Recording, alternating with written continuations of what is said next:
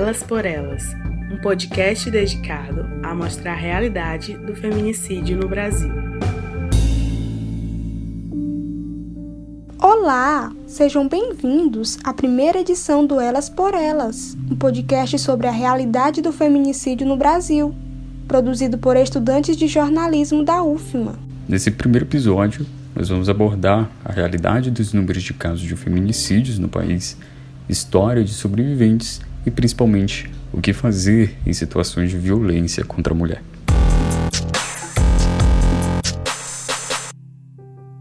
Em 2020 e 2021 houve uma explosão dos casos de violência contra a mulher, muito em razão da maior proximidade do agressor com suas vítimas, ocasionada pela pandemia da Covid-19. Segundo o Alto Comissariado das Nações Unidas para os Direitos Humanos, o Brasil ocupou o quinto lugar no ranking mundial de feminicídio. Em 2020, houve um aumento de 22% da ocorrência desse tipo de crime. Já no primeiro semestre de 2021, os assassinatos de mulheres atingiram o maior patamar desde 2017. Segundo informações do Fórum Brasileiro de Segurança Pública, os feminicídios no primeiro semestre de 2021 aumentaram em 0,5% comparado ao mesmo período do ano anterior. O levantamento mostra que 666 casos de feminicídio ocorreram entre janeiro e junho. Em 2020, o número de denúncias desse crime havia registrado uma queda em relação ao ano passado. Na reportagem divulgada pelo UOL, no final de dezembro de 2021, a diretora executiva do Fórum Brasileiro de Segurança Pública, Samira Bueno, afirmou que o nosso país vive hoje situação semelhante à que enfrentaram países europeus, Estados Unidos e China, onde a violência contra a mulher sempre cresceu em momentos de crises econômicas, sociais e sanitárias. E infelizmente é uma realidade próxima de todos nós. Uma violência que foi vivida pela manicure Maria de Fátima, vítima de uma tentativa de feminicídio pelo seu ex-companheiro.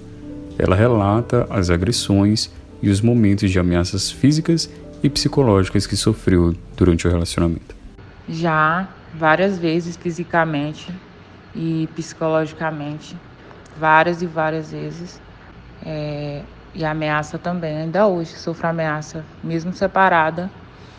É, eu tive que sair da minha casa, do, largar meu trabalho, minha família e viver longe com meu filho, porque ele continua no meu bairro. Acho que com certeza esperando eu voltar para me fazer mal, eu não sei, porque não tem família aí. Outra coisa ele não está esperando, né? Então eu continuo por aqui e sofro ameaça sim, ainda hoje. Maria de Fátima relembra que o ex-companheiro era extremamente ciumento e possessivo. Muito ciúmes. Na verdade, eu creio que ciúmes é até diferente. Eu acho que era loucura mesmo, obsessão. Então ele via coisas que não existia, só era só existia na cabeça dele. Se ele se irmasse de uma pessoa que ele achasse atraente, que passasse por perto de mim, ele dizia que essa pessoa era meu macho, que eu já tinha ficado com essa pessoa porque a pessoa me olhou, entendeu? Ele, então ele criava. Se a gente dormisse, ele sonhasse, ele já acordava me empurrando, me acordando, sabe? Eu sonhei que tu me traiu, era assim. Então ali era um inferno na minha vida, o tempo todo, o dia todo. Eu estava arrumando unha, não podia sorrir alto quando ele estava em casa, porque quando a cliente saía, ele ficava perguntando por que era que eu estava sorrindo, se eu estava falando de macho. Então era daí para pior.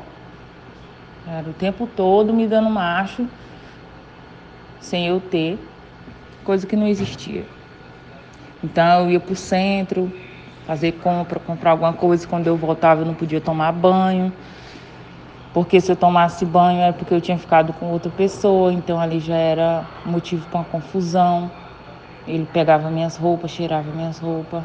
Era assim. Nesses momentos de terror, vividos após uma tentativa de feminicídio, é muito importante buscar ajuda psicológica para cuidar da saúde mental psicóloga Larissa Nogueira, especialista em terapia cognitivo-comportamental, afirma que o acompanhamento psicológico após uma tentativa de feminicídio é necessário e importante. O papel da psicologia para contribuir né, no enfrentamento da violência contra a mulher, a gente aqui no CRAM, a gente trabalha justamente com a questão do resgate da autoestima dessa mulher, né? Dela ter a capacidade de resiliência, de enfrentamento à situação da violência. Então, para isso, a gente trabalha com ela a identificação dos tipos de violência, é, o ciclo da violência.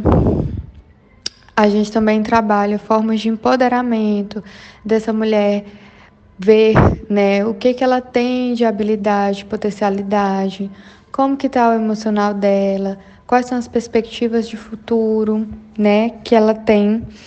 E trabalhar principalmente a questão né, de que, que é um relacionamento saudável, o que que, o que que não pode ser aceito dentro do, do relacionamento, que aquilo que não faz bem, aquilo que é violência. Por mais que são questões que às vezes estão muito naturalizadas né, no contexto cultural, machista, no contexto, no ambiente familiar, que aquela mulher ela vive, ela sempre esteve. Então, assim, a gente faz é, esse processo, né, de psicoeducar, de ajudar na questão da autoestima e tudo isso contribui para que ela se sinta mais forte e, e saia desse contexto de violência. Isso sempre respeitando também a autonomia da mulher. A psicóloga Larissa dá detalhes sobre como é feito o atendimento da vítima que sofreu tentativa de feminicídio.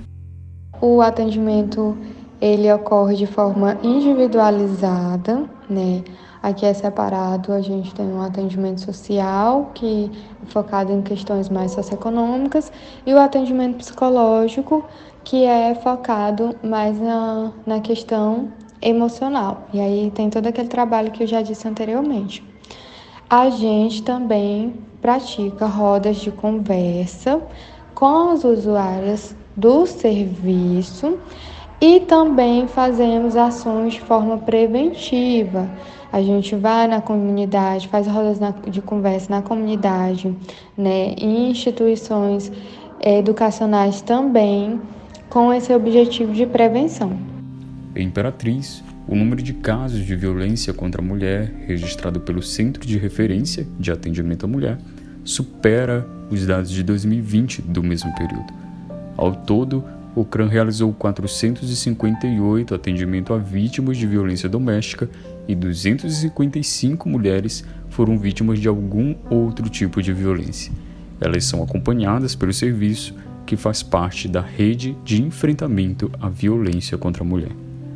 A delegada Silviane Lenira, titular na Delegacia da Mulher, explica a importância das leis no combate à violência contra a mulher e a realidade dos casos de feminicídio em Imperatriz.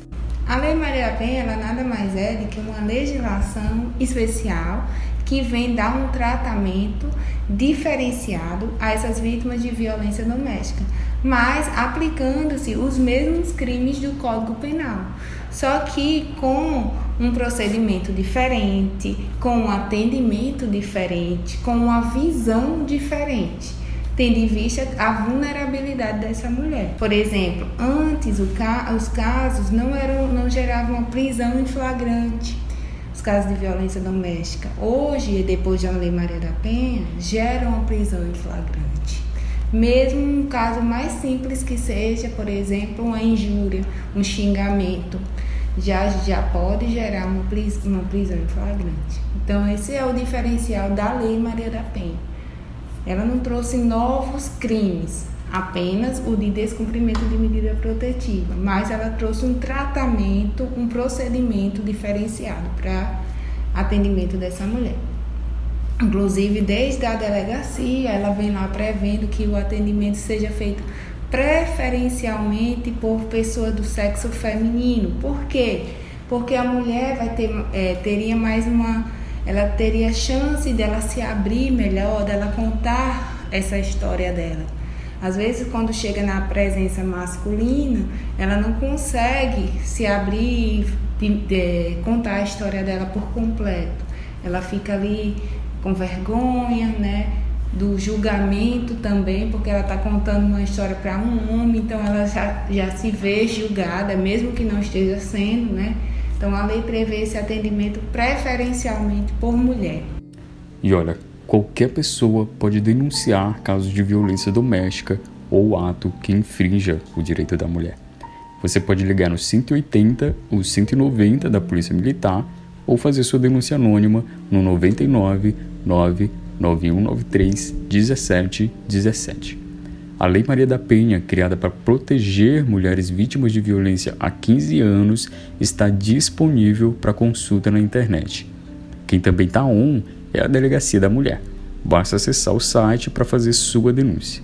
A delegada Silviane fala sobre a importância desse veículo possibilidade da mulher pedir a medida protetiva e também registrar a ocorrência e pedir medida protetiva de forma online, através do endereço delegaciaonline.sp.ma.gov.br.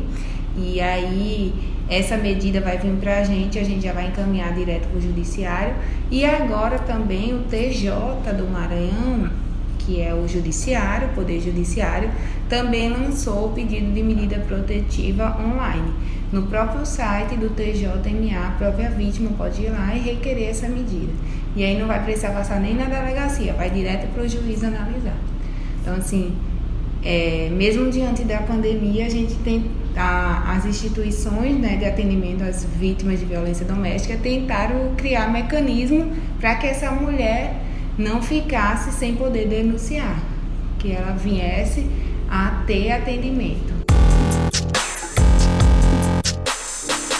Por hoje é isso. Para este episódio, utilizamos informações de matérias como Feminicídios aumentam e casos de estupro voltam a crescer no Brasil, divulgada no site do UOL, e Maranhão já registrou 28 casos de feminicídio em 2021, divulgada no site do G1.globo. Agradecemos você por ter ouvido o primeiro episódio do nosso podcast, uma produção dos estudantes do curso de jornalismo da Universidade Federal do Maranhão em Imperatriz para a disciplina de radiojornalismo. Roteiro: Paulo Maciel. Narração: Lívia Nicole e Michael de Souza. Produção: Paulo Maciel, Larissa Silva, Juliana Santana, Kiliane Costa, Michael de Souza e Lívia Nicole. Orientação: Professora Doutora Isane Mustafa. Edição final: Rosana Barros. Elas por Elas, um podcast dedicado a mostrar a realidade do feminicídio no Brasil.